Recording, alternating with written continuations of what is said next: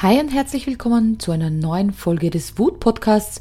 Und das erste Shoutout geht gleich raus an den lieben Jörg, der mir eine Nachricht geschickt hat und gesagt hat, Anita, wer bist du überhaupt? Warum nennst du dich die Wutmacherin? Erzähl uns doch vielleicht in einer Folge, wer du überhaupt so bist und was du so kannst und was dich berechtigt, überhaupt über das Thema Wut zu sprechen. Und das möchte ich gleich nutzen und euch ein bisschen über die Entstehung der Wutmacherin erzählen und wer ich so bin. Also im ersten, in der ersten Folge habe ich euch schon gesagt, mein Name ist Anita Reitl, ich bin die Wutmacherin und beschäftige mich seit vielen, vielen Jahren mit dem Thema Emotionen und vor allem mit dem Thema Schattenemotion. Warum? Ja, ich war selbst jahrelanges Mobbingopfer, bin in der Schule ja nicht gut behandelt worden, ähm, hatte zu Hause zu wenig Rückhalt, zu wenig Selbstbewusstsein, habe das auch mit mir machen lassen und habe dann selbst geschafft, Natürlich, weil ich mich mit dem Thema Persönlichkeitsentwicklung in Kinderschuhen, sag ich mal, beschäftigt habe, ähm, aus dieser Spirale auszusteigen. Da war auch ein Schulwechsel maßgeblich damit beteiligt, dass ich mir gedacht habe, in der neuen Schule lasse ich das nicht mehr mit mir machen. Ähm, wurde dort dann relativ schnell zum Klassensprecher, Schulsprecher gewählt, also ähm, konnte ich da recht schnell auch anderen helfen, die in dieser Situation waren und konnte dann auch viele Ausbildungen genießen als Kinder- und Jugendcoach und bin bald seit 18 Jahren Kinder- und Jugendcoach, darf in Schulklassen zum Thema Mobbing, Zivilcourage, Klassengemeinschaft, Sexualität unterrichten, ähm, mit Kindern gemeinsam tolle Tage verbringen, hier ein bisschen an ihren Glaubenssätzen rütteln, ihnen zeigen, wie großartig sie sind. Ja, und das habe ich viele, viele Jahre gemacht, mache das jetzt auch noch ab und zu und habe dann gemerkt, ja, irgendwie werde ich immer nur gerufen, wenn die Jugendlichen Schwierigkeiten haben. Und ganz oft, wenn ich dahinter geschaut habe, warum Jugendliche sich so benehmen, habe ich gemerkt, hm, das liegt irgendwie in der Kindheit. Ja, und jetzt bin ich seit zehn Jahren Elterntrainerin und begleite Eltern dabei, gerade in diesen Emotionen, wo man sagt, ah, die sind gesellschaftlich unangenehm. Also, wenn mein Kind so einen Trotzanfall mitten im Supermarkt oder mitten im Restaurant macht, uh, da kann ich gar nicht damit umgehen die mit dem Thema Scham konfrontiert werden, weil, uh, schau mal, wie die Leute schauen, schau mal, was könnten andere Eltern und andere Mütter von mir denken. Also all das wird mal besonders das Elternteil immer wieder tagtäglich reingetriggert.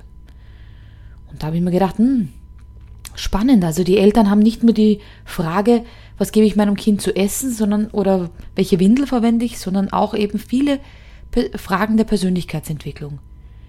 Und so habe ich mich tiefer typisch Scanner-Persönlichkeit tiefer mit der Materie der Emotionen beschäftigt, ihre Hintergründe, wo sie entstehen, wie man sie auch nutzbar machen kann und habe mich mit da ganz intensiv damit beschäftigt und bin immer wieder über die Wut gestolpert, über den Zorn, die Aggression. Ja, natürlich ist es schöner, sich mit den Themen Glück und Liebe zu beschäftigen, aber ich wollte herausfinden, warum hat die Natur sich eigentlich mit diesem mit dieser Emotion Wut, warum gibt's die eigentlich, was hat sie sich dabei gedacht? Und dann habe ich in der Rückperspektive darüber nachgedacht, wann Wut bei mir eine große Rolle gespielt hat. Und wer meine Auftritte auf der Bühne kennt, kennt die Story schon, aber vielleicht kennst du sie noch nicht und ich möchte dir kurz erzählen, was mein Schlüsselerlebnis war, wo ich gemerkt habe, diese Wut kann man tatsächlich als Kraftimpuls nutzen und mutig werden, wenn man diese Wut kennt und wenn man vor allem diese Signalkraft der Wut kennt. Und zwar ist es schon viele Jahre her, war das bei einer Zivilcourage-Trainer-Ausbildung tatsächlich, sowas gibt's. Ähm, sowas kann man in Schulen gut unterrichten. Und ähm, bei dieser Ausbildung war der erste Tag, wir hatten gerade unsere Namensschilder bekommen und wir haben einen Zettel bekommen, wo Pro und Contra drauf gestanden ist. Und wir mussten uns hinsetzen und es gab noch gar keine großartige Vorstellung, sondern nur mal diesen Zettel und wir sollten uns hinsetzen und einen Sitzplatz suchen. Und dann holte die Leiterin dieser Ausbildung jemanden auf die Bühne und die hatte Kontra auf ihrem Zettel stehen. Und dann wurde uns erklärt, wir sollen jetzt in die Diskussion gehen zum Thema Todesstrafe. Nicht unsere eigene Meinung, sondern je nach Zettel diese Meinung vertreten. Ja, und die Teilnehmerin hat dann den Kontrazettel und hat versucht, immer wieder zu argumentieren. Und die Leiterin stellt er dann immer aggressivere Fragen.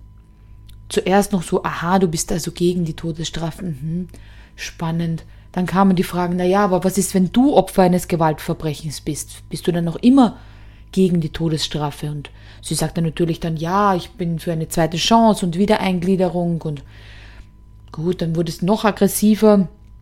Dann fragte sie schon, ja, aber wenn deine eigenen Kinder, deine Eltern, dein Partner Opfer eines Gewaltverbrechens, eines abscheulichen Gewaltverbrechens werden, bist du da noch immer dagegen?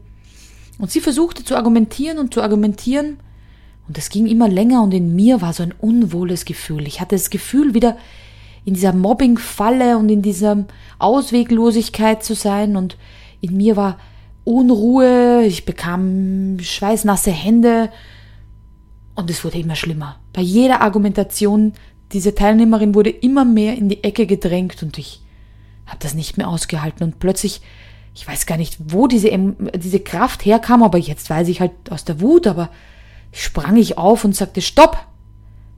Warum muss ich mir das zum Thema Zivilcourage hier, äh, zum Thema, ähm, ja, also zum Thema Todesstrafe in der Zivilcourage-Trainerausbildung anhören? Ich dachte, ich bin bei einer Ausbildung.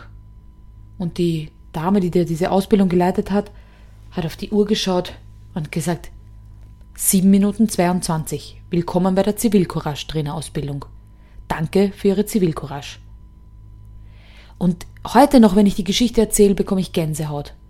Weil niemand anderer ist aufgestanden. Wir waren 25 Teilnehmer circa, das heißt 24 andere oder 23, weil die 24. war ja auf der Bühne. Niemand ist aufgestanden. Alle haben zugeschaut.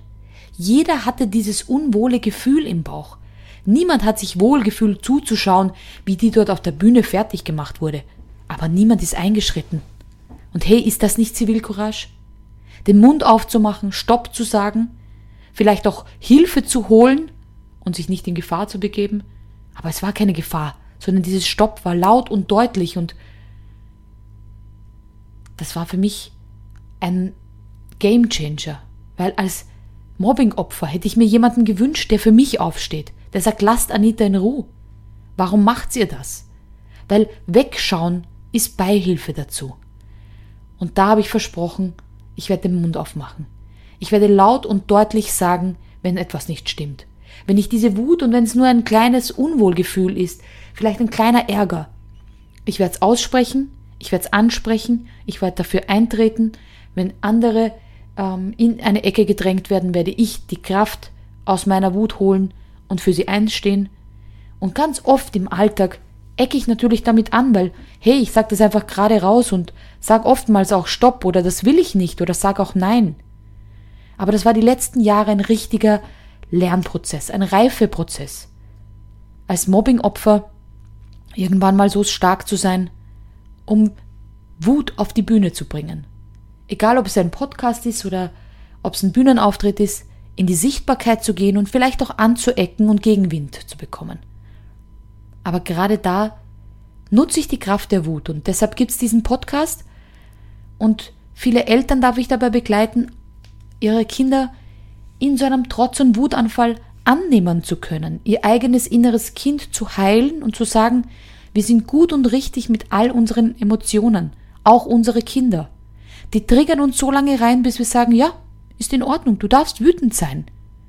Du darfst wütend sein, wenn etwas deine Grenzen überschreitet, gegen deine Werte ist. Du darfst wütend sein und ich hab dich trotzdem lieb. Und wenn wir das unserem inneren Kind oft genug sagen und sagen, hey, du bist in Ordnung und vielleicht konntest du damals diese Wut nicht rauslassen, weil es nicht erlaubt war, aber jetzt bist du groß. Jetzt hast du niemanden mehr, der dir vorzuschreiben hat, wie du sein darfst und wie du fühlen darfst.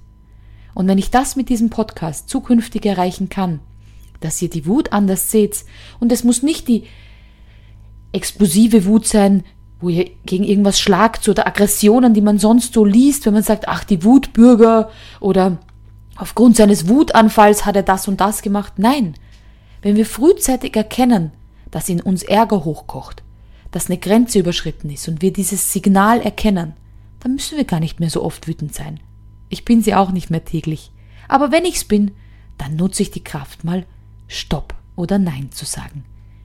In diesem Sinne, ich freue mich auf die neuen Podcast-Folgen mit dir. Deine Wutmacherin Anita.